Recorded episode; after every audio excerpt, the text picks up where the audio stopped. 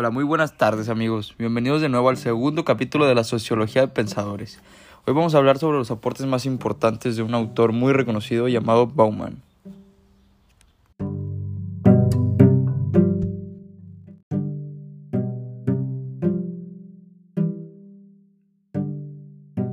Fue un sociólogo de origen polaco que se vio obligado a abandonar su país junto a su familia tras la ocupación nazi.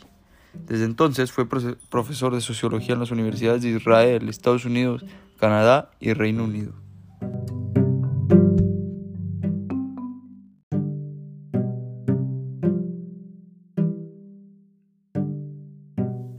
Dos de sus principales aportes fueron la modernidad líquida y la modernidad sólida.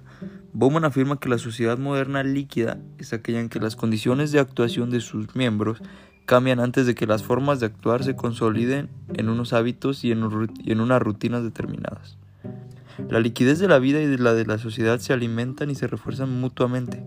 La vida líquida como la sociedad moderna líquida no puede mantener su forma ni su rumbo durante mucho tiempo.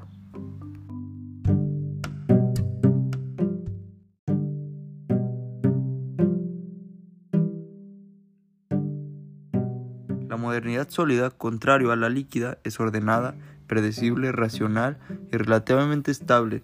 Se define por la organización de las actividades y de las instituciones humanas, tomando el razonamiento práctico como base para resolver problemas.